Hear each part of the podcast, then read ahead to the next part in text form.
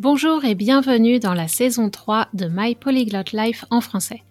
Un podcast pour les personnes qui ont appris ou qui apprennent le français à un niveau intermédiaire et avancé et veulent se perfectionner. Tu es curieux ou curieuse, tu aimes explorer différents sujets liés aux grandes questions de société, notamment les perspectives féministes et décoloniales. Tu t'intéresses peut-être aux cultures francophones, en particulier de la France et du Québec Peut-être prépares-tu un examen comme le DELF, le DALF, le TEF ou le TCF et tu recherches des ressources adaptées et motivantes. Alors ce podcast est pour toi. Je suis Cathy Intro, coach de français certifié Neurolanguage, et dans ce podcast, j'aimerais te permettre d'améliorer ta compréhension orale et ton vocabulaire et partager mon expertise de l'apprentissage efficace des langues étrangères. Plus que tout, j'espère te faire réfléchir et éveiller ton désir de discuter en français de sujets complexes, avec confiance. Si tu aimes ce podcast et veux le soutenir, laisse une note et un commentaire sur Apple Podcast et parle-en à tous tes amis et à tes profs. Retrouve la transcription de cet épisode et toutes les archives sur mon site français.mypolyglotlife.com. Bonne écoute! Bonjour, j'ai vraiment hâte de partager l'épisode d'aujourd'hui avec toi. C'est un épisode qui part d'une question qui est le sujet de débat encore très vif au Québec et au Canada aujourd'hui. Pourquoi le Québec n'est-il pas un pays indépendant? Mais cette question révèle une face cachée qu'on entend rarement dans ce débat, la question des peuples autochtones. En effet, je me demande comment on peut encore se battre pour l'indépendance d'une nation qui elle-même spolie d'autres nations de leur territoire et de leurs ressources. Je pense que je ne fais pas me faire que des amis au Québec en disant ça, mais j'assume. Et je sais que beaucoup sont d'accord avec ce point de vue. Pour commencer, j'aimerais te donner un peu de contexte sur les velléités d'indépendance du Québec en revenant sur les deux référendums qui ont consulté la population à ce sujet et se sont soldés par des votes en faveur du fédéralisme. Ensuite, on verra où en est le mouvement souverainiste aujourd'hui et l'humeur de la population québécoise. Puis j'aborderai la question des nations autochtones sur le territoire non cédé qu'on appelle le Québec. Je t'invite vraiment à faire ce travail pour en apprendre plus sur les communautés et ensuite, pourquoi pas, à t'intéresser à leur culture, leur art, leur vision du monde et de l'environnement qui nous entoure. Je pense qu'on a beaucoup à apprendre de leur approche traditionnelle de la vie. Mais commençons d'abord par l'échec des deux référendums sur la souveraineté.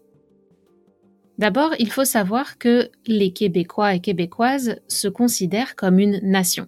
Justin Trudeau l'a même reconnu récemment, il a parlé de la nation québécoise et je t'en ai parlé dans l'épisode sur la Révolution tranquille au mois de février ou mars.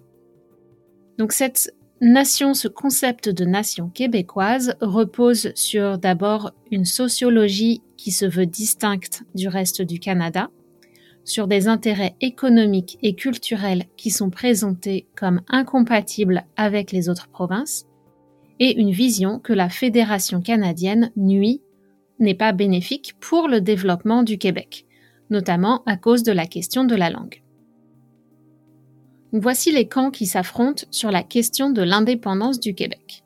D'un côté, il y a les souverainistes qui veulent carrément sortir de la fédération. Ensuite, on trouve les autonomistes qui défendent un statut particulier de la province du Québec à l'intérieur de la fédération, mais avec plus de pouvoir pour les autorités provinciales ou les autorités nationales de la nation québécoise. Et ensuite, à l'autre bout du spectre, on a les fédéralistes qui entendent garder une relative homogénéité des droits et devoirs des provinces au sein de la fédération. Et les territoires du Nord ont quant à eux un statut à part. Les souverainistes sont parfois appelés indépendantistes ou séparatistes, des mots qu'on retrouve aussi dans d'autres régions du monde, parfois dans un contexte de guerre, parfois dans un contexte, dans un processus institutionnel comme au Québec. L'évolution du mouvement séparatiste québécois a pris de l'ampleur à partir des années 1970, lorsque la Révolution tranquille a redonné une voix et une fierté au peuple québécois francophone et a réaffirmé la différence culturelle de la région. Mais c'est surtout dans les années 1980 que le mouvement a été le plus actif. Y a-t-il un lien avec l'essor du néolibéralisme dans les pays occidentaux et par conséquent une différence claire de vision du monde et de l'économie entre le Québec et le reste de l'Amérique du Nord? Je ne sais pas. En tout cas, le premier référendum sur l'indépendance du Québec a eu lieu le 20 mai 1980. La population s'est alors prononcée majoritairement en faveur du maintien dans la fédération, par 60% des voix contre 40% pour l'indépendance. Ce chiffre de 40% a toutefois été assez significatif pour inciter Ottawa, là où siège le gouvernement fédéral, à entamer des négociations pour donner plus de droits au Québec. En même temps, dans les années 1980, le Canada s'est doté d'une nouvelle constitution. En effet, l'ancienne constitution pouvait encore être modifiée par le Parlement britannique. Donc en 1980, le Canada a adopté sa Charte des droits et libertés. Les provinces anglophones ont toutes reconnu et signé la charte au niveau provincial, mais le Québec a refusé. En effet, les Québécois demandaient l'ajout d'un droit de veto provincial à toute modification de la charte. Ce refus était motivé par la crainte, entre autres, que toutes les provinces anglophones unies ne décident un jour de supprimer le français en tant que langue officielle du pays, un statut que le français partage avec l'anglais. Et en fait, malgré la tentative de blocage, le gouvernement fédéral a forcé l'adoption de la charte sans tenir compte des revendications du Québec, ce qui a été vécu comme une trahison par de nombreux Québécois et a alimenté la méfiance et le mouvement souverainiste. Comme le gouvernement fédéral a adopté la Charte des droits et libertés, au niveau juridique, le Québec est tout de même tenu de la respecter, car c'est un document fédéral qui s'applique donc à toutes les provinces et territoires de la Fédération. Le refus, qui est toujours en vigueur de reconnaître officiellement la charte au Québec, n'a qu'une portée symbolique et politique, mais aucune valeur légale. Chaque province a quand même une marge de manœuvre pour promulguer ses propres lois dans beaucoup de domaines, pour le meilleur et pour le pire. Mais je trouve ça rassurant que toutes les personnes vivant au Canada puissent être jugées selon le même cadre légal concernant les droits et libertés fondamentales. Les mesures prises depuis le début de la pandémie sont parfois discutables, mais ça, c'est un autre problème. En tout cas, on a trouvé des partisans et des opposants aux mesures dans toutes les provinces et le Québec ne m'a pas paru plus rebelle que d'autres sur le sujet. Au contraire, le gouvernement, pendant la pandémie, le gouvernement québécois, a pris des décisions plutôt conservatrices et prudentes, alignées sur celles d'Ottawa. Mais je m'écarte du sujet. Revenons à nos moutons et à nos référendums sur l'indépendance. Après ce premier échec de l'indépendance, les mouvements séparatistes et autonomistes ont continué d'exister et de pousser leurs revendications, mais sans vraiment réussir à allumer la flamme indépendantiste au Québec. Ils avaient des partisans mais il n'y avait pas de grand mouvement populaire voulant se séparer de la fédération. De l'autre côté, les fédéralistes ont tenté, sans succès, de faire modifier la Constitution pour inclure les demandes formulées en 1980. Pendant les années suivant le référendum, le Parti conservateur a même tenté de faire revenir le Québec pleinement dans la fédération, sans statut spécial. La conséquence a été de braquer les Québécois contre lui. Braquer quelqu'un, c'est provoquer son opposition, un refus clair et net sans discussion. Et alors, autant les conservateurs québécois que les libéraux ont voulu prendre leur distance avec les partis fédéraux et le Parti conservateur fédéral, et c'est là que plusieurs partis purement québécois ont vu le jour, répartis sur l'échiquier politique à droite, au centre et à gauche. C'est ainsi que le Bloc québécois est né, qui est un parti fédéral, mais principalement présent au Québec. À la grande surprise des anglophones du reste du Canada, en 1990, ce parti a réuni assez de députés élus à Ottawa pour former l'opposition officielle au gouvernement fédéral.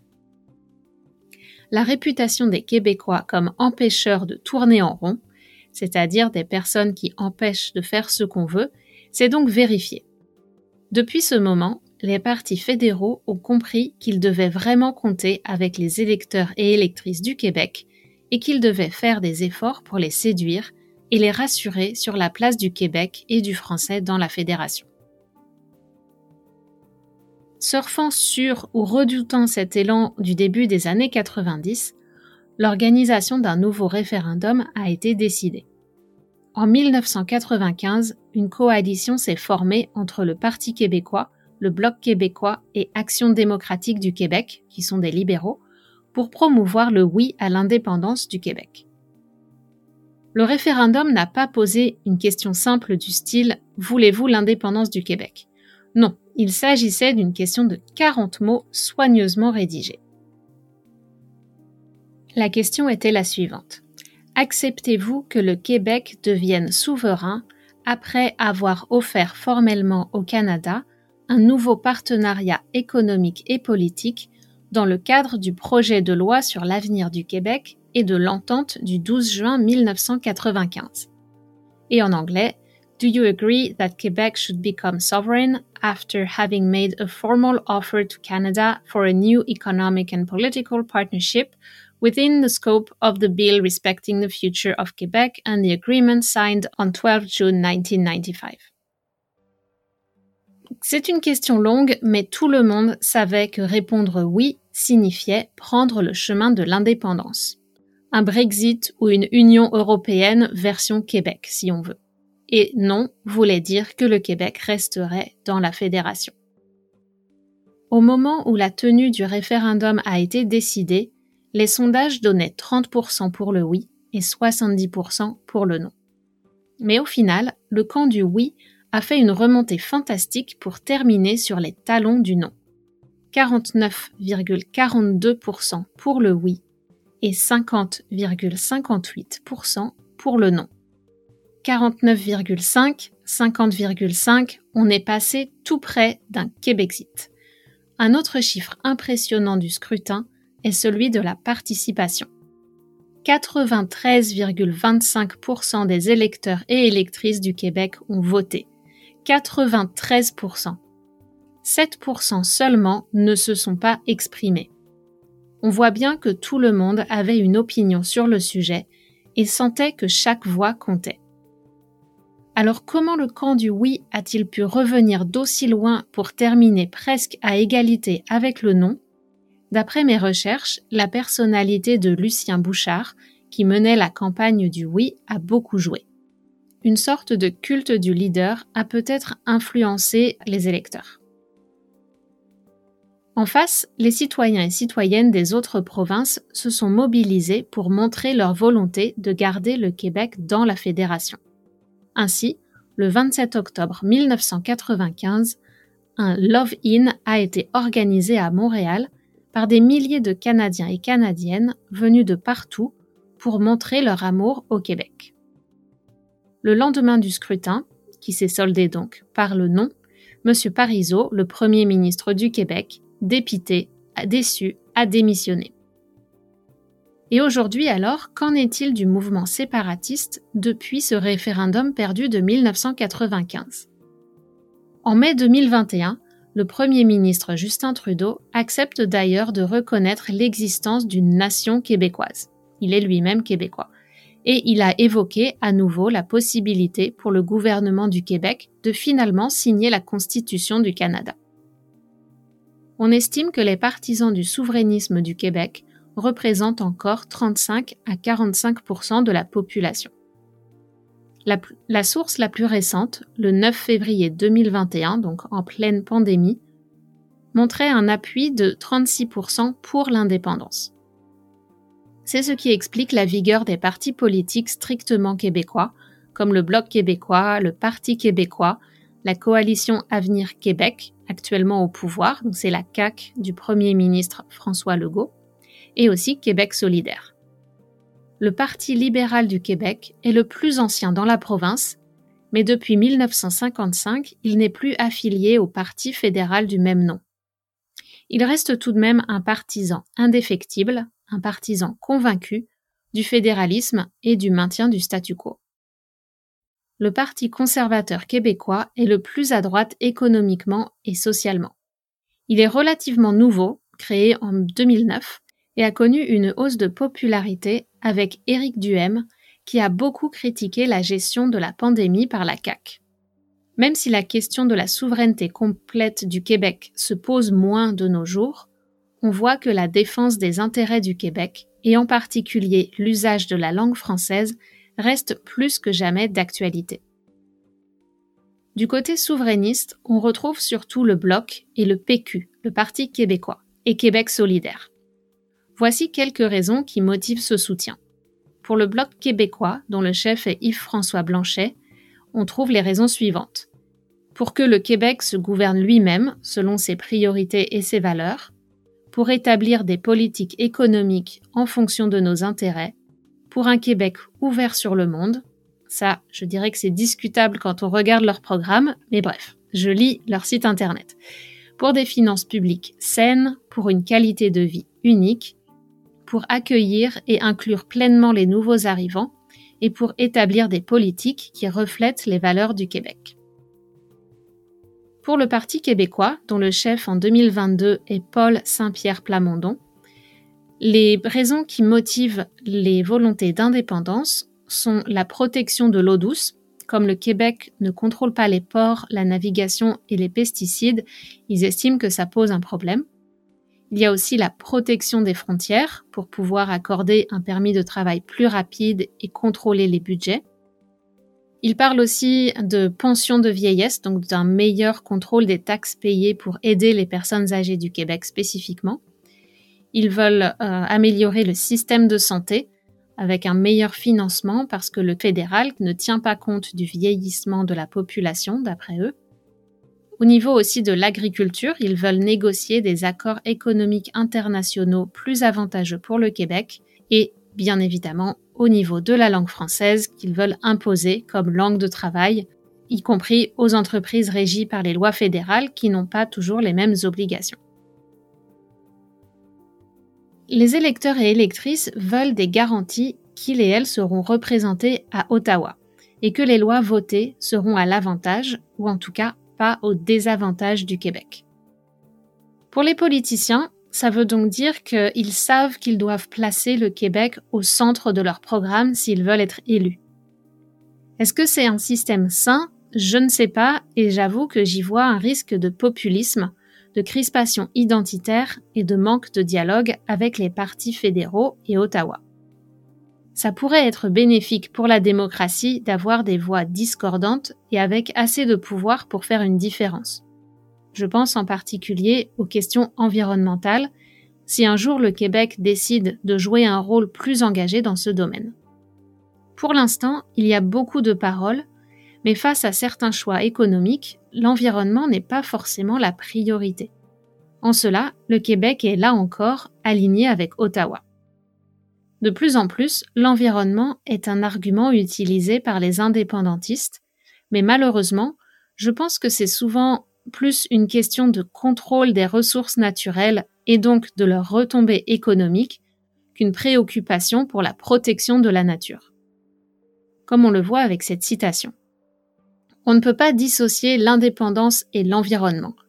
Seule l'indépendance du Québec nous permettra de reprendre les 2 milliards de dollars qu'on envoie en cadeaux et en subventions en Alberta en ce moment pour le pétrole. Et mettre ça dans la transition vers l'économie verte, dans les entreprises québécoises qui nous permettent une économie durable, une transition qui est verte et juste pour les travailleurs, a déclaré Paul Saint-Pierre Plamondon au journal Le Soleil. Bon, de leur côté, les gens d'Alberta aussi critiquent l'argent qui est envoyé vers le Québec. Donc les plaintes s'équilibrent. Je dirais que la différence Québec-Alberta, c'est assez similaire à la différence entre la côte est de la Nouvelle-Angleterre et le Midwest aux États-Unis. Mais pour la majorité, les Québécois et Québécoises et les partis politiques sont plutôt en faveur du maintien dans la fédération et trouvent que le statut actuel du Québec est un compromis acceptable. En particulier, les progressistes de la province apprécient certaines tendances du reste du Canada qui contrebalancent une certaine fermeture et un racisme encore présent au Québec. Les lois 21 et 96 sont des exemples de décisions qui font débat et laissent penser que si le Québec était indépendant, certaines personnes pourraient être mises encore plus à l'écart de la société de cette nation. Les thèmes visés par les deux lois que j'ai citées sont la religion, en particulier musulmane, et la langue anglaise. La loi sur la laïcité de l'État de 2019 empêche certains employés de l'État de porter un signe religieux ostentatoire lorsqu'ils exercent un emploi en position d'autorité dans des institutions publiques relevant du gouvernement du Québec. Le port du foulard, le hijab, est considéré comme un signe religieux, ce qui est discutable et ce qui exclut de fait de nombreuses femmes musulmanes qui le portent de postes comme les postes d'enseignantes. Cette loi est en contravention directe avec la Charte canadienne des droits et libertés, mais la province profite d'une exemption. Ça me fait penser au système de l'Union européenne, dont les traités garantissent certains droits, mais qui laissent quand même l'autonomie aux États membres sur certaines questions comme l'avortement. À mon avis, c'est un système bancal et hypocrite. D'un côté, on affirme des valeurs humanistes, l'égalité des droits et la tolérance, et de l'autre, on accepte des violations à ces principes. Mais malheureusement, je n'ai pas la solution pour avancer vers plus de cohérence et de respect des droits humains quand on discute de questions idéologiques aussi polarisantes. De plus en plus, au XXIe siècle, on peut se poser la question de qu'est-ce que l'identité québécoise au juste? Avec l'immigration massive qui a eu lieu dans le pays, les questions identitaires et linguistiques sont en train de changer profondément. L'usage de l'anglais ou l'obligation d'apprendre le français ne signifie pas la même chose selon qu'on est un Québécois anglophone historique sur le, sur le territoire depuis des générations ou un ou une nouvelle arrivante. Je vais arrêter là pour l'épisode d'aujourd'hui et je te retrouve la semaine prochaine pour parler de la question du territoire, des peuples autochtones et de l'indépendance au Québec. Voilà, si vous aimez ce podcast, n'oubliez pas de vous abonner et d'en parler autour de vous et je vous dis à très bientôt sur My Polyglot Life en français.